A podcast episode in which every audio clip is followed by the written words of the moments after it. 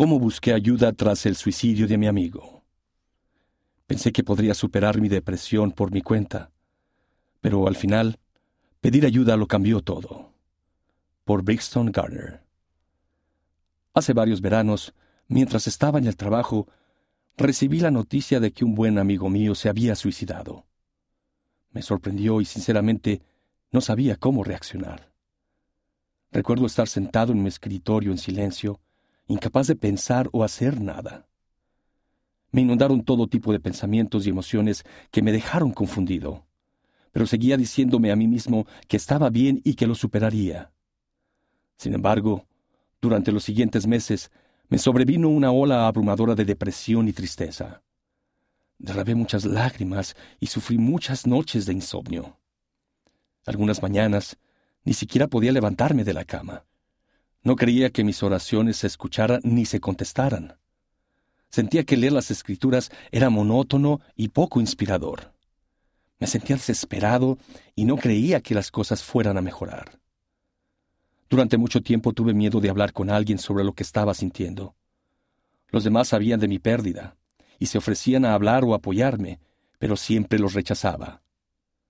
No quiero molestarlos, pensaba. Además, tienen sus propios problemas de los que preocuparse. ¿Por qué les iban a importar los míos? Un domingo sentí que mi dolor era insoportable. No podía quedarme quieto durante la reunión sacramental.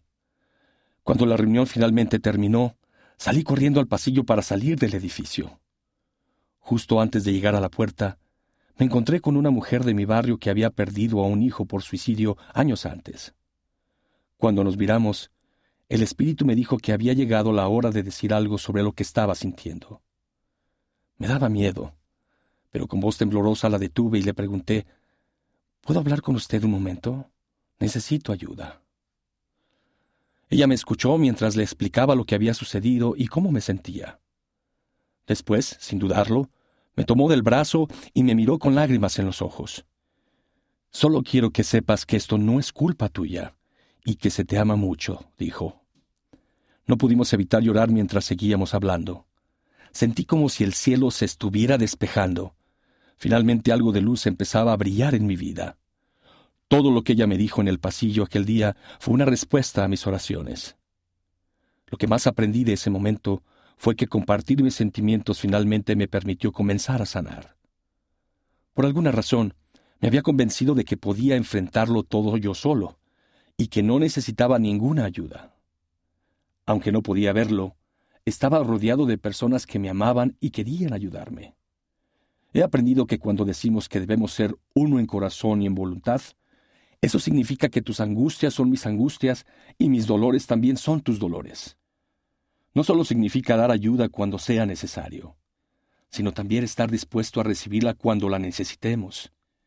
Simplemente dejar que otros me ayudaran es lo que marcó la diferencia y finalmente lo que me llevó a recuperarme mentalmente por completo. Ahora, unos años después de aquella experiencia, puedo decir sinceramente que soy más feliz que nunca. Con mucho esfuerzo y en última instancia, por la gracia de Dios, me he convertido en alguien más fuerte que antes de que todo esto sucediera. La oración, el servicio, el reconocer mi vulnerabilidad, la humildad, la terapia, innumerables bendiciones y mucho más me han ayudado a llegar a donde estoy hoy. Les debo mucho al Padre Celestial, a mi familia y a mis amigos cercanos por ayudarme a superar todo esto. Cuán agradecido estoy por haber pedido ayuda. Fue clave para mi sanación. Brixton Gardner se crió en California, Estados Unidos, y actualmente estudia en la Universidad Brigham Young. Sirvió en una misión en Columbia Británica, Canadá, y le encanta mantenerse en forma, cocinar y comer nuevas recetas y encontrar música nueva que disfrutar.